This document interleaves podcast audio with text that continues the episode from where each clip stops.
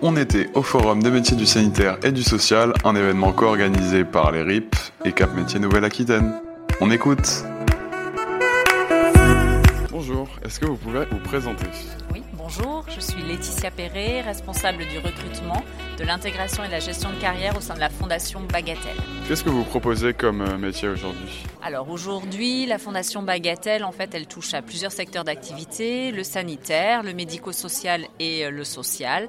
Donc actuellement, on a des besoins principalement sur les métiers du soin, euh, donc comme aide-soignant et infirmier, que ça soit dans le domicile, au sein donc de notre hospitalisation à domicile, l'HAD, et également le SIAD, service de soins infirmiers à domicile, et puis des postes également dans nos services de soins. Selon vous, euh, quels seraient les avantages ou les inconvénients de ce type de métier-là Alors, les avantages sur les métiers, bah, c'est aimer déjà euh, le lien avec les patients ou les usagers, également les résidents, en fonction du, secteur dans lequel on, travaille, euh, bah, d'être au plus proche d'eux pour que leur parcours de soins, en tous les cas, se passe dans les meilleures conditions. Et comment on accède à ce genre de métier Pour les métiers vraiment du soin infirmier et aide-soignant, il faut passer en fait le diplôme d'État. Et après, il y a l'école dans un IFSI qu'on appelle l'Institut de formation des soins infirmiers.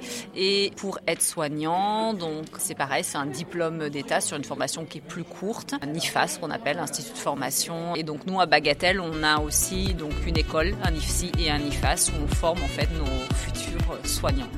Merci beaucoup. Merci à vous. You talk. You talk.